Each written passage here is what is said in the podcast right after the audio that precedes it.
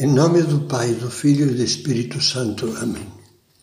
Vinde, Espírito Santo, enchei os corações dos vossos fiéis e acendei neles o fogo do vosso amor. Enviai o vosso Espírito e tudo será criado e renovareis a face da terra. Vamos meditar agora numa cena muito conhecida e às vezes muito mal comentada, diga-se de passagem. É uma cena do Evangelho de São João cheia de dramatismo e suspense. O evangelista focaliza Jesus que lá em Jerusalém, antes do nascer do sol, se achava outra vez no templo. Todo o povo vinha a ele e, sentando-se, os ensinava.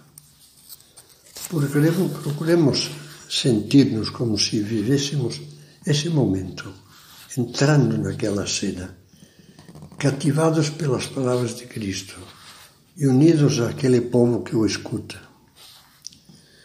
De repente, essa paz fica perturbada. Os escribas e fariseus, diz o Evangelho, trazem certa mulher surpreendida em adultério e, colocando-a no meio, dizem-lhe: Mestre, esta mulher foi surpreendida em flagrante delito de adultério. Na lei de Moisés se nos ordena lapidar tais mulheres. Porém, tu que dizes? Eles assim diziam, comenta São João, para pô-lo à prova, a fim de terem matéria para acusá-lo. A armadilha estava clara. Se dissesse que a deixasse em paz, seria acusado de acobertar um pecado grave e de desobedecer à lei de Moisés. Se concordasse com eles, derrubariam a imagem do Jesus Salvador bom, misericordioso, que acolhe os pecadores. Jesus não respondeu nada. Inclinando-se, escrevia na terra com o dedo. Rabiscava na terra com o dedo.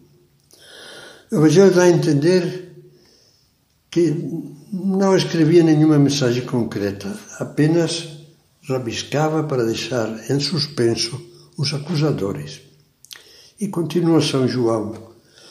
Como eles persistissem em interrogá-lo, ergueu-se e lhes disse, e nós podemos agora imaginá-lo olhando-os de frente, olhando aquela turma nos olhos. Quem dentre vós estiver sem pecado, seja o primeiro a lhe atirar uma pedra. Inclinando-se de novo, escrevia sobre a terra. Silêncio. Agora estão todos desconcertados. Quem é que não tem pecado? Abaixam a cabeça, eles, ouvindo isso, saíram um após o outro, a começar pelos mais velhos. Também você e eu, que somos pecadores, se estivéssemos entre eles, teríamos saído envergonhados. Jesus ficou sozinho e a mulher permanecia lá no meio. Aquele espaço fica deserto. Nele só há duas figuras frente a frente: Jesus e a mulher. Jesus levanta-se Olhar pousa nos olhos da pecadora. Mulher, onde estão eles? Ninguém te condenou? Disse ela, ela ninguém, Senhor.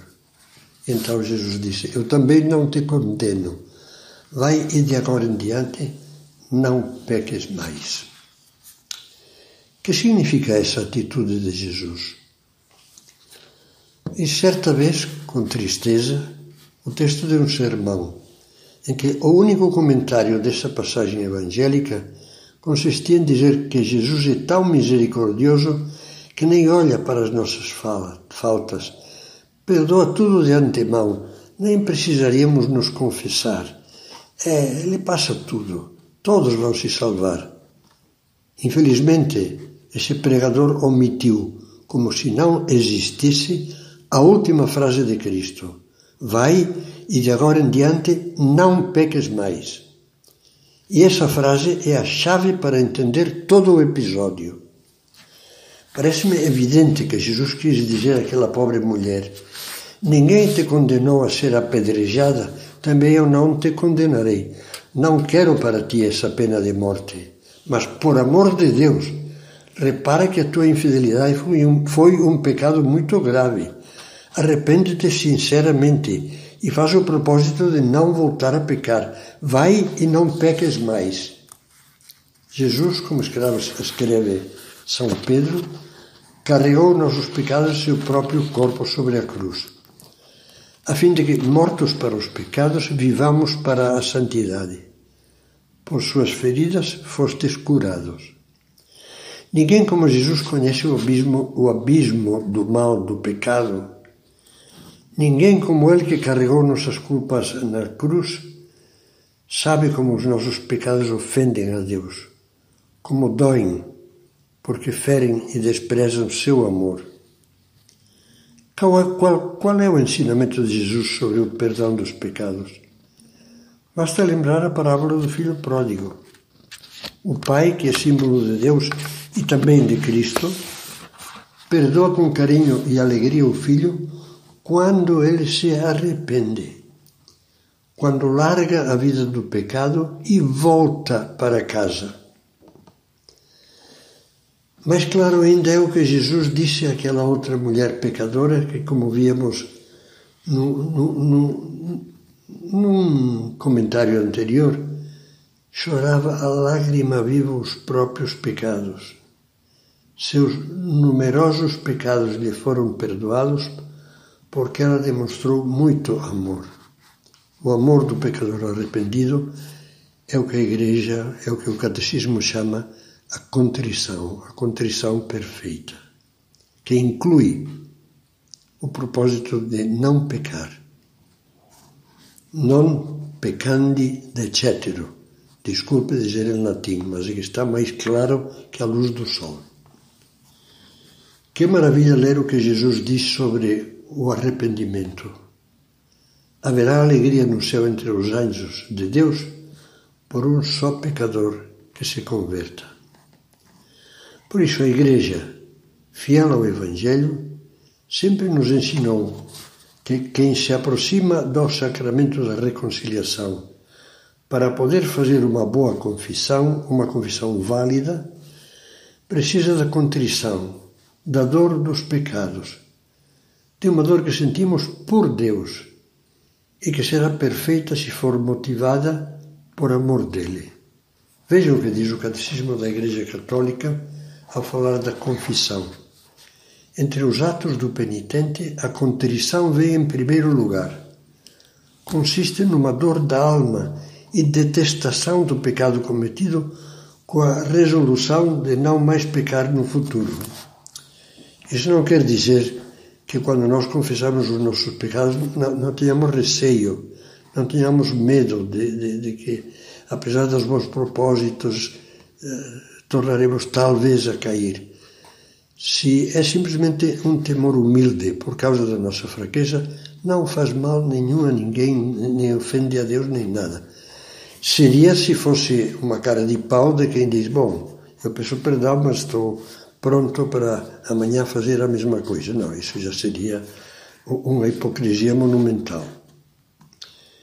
É bonita a descrição que São José Maria faz da contrição perfeita. Isso vale a pena gravar na alma. Dor de amor.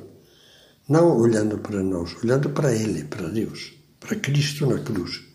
Dor de amor porque Ele é bom, porque é teu amigo que deu a vida por ti porque tudo que tens de bom é dele, porque o tens ofendido tanto, porque te tem perdoado ele a ti.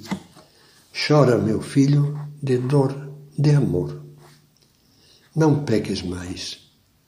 Com sua misericórdia, Jesus atingiu o coração da, melhor, da mulher, perdão, da mulher adúltera e lhe fez experimentar o amor de Deus.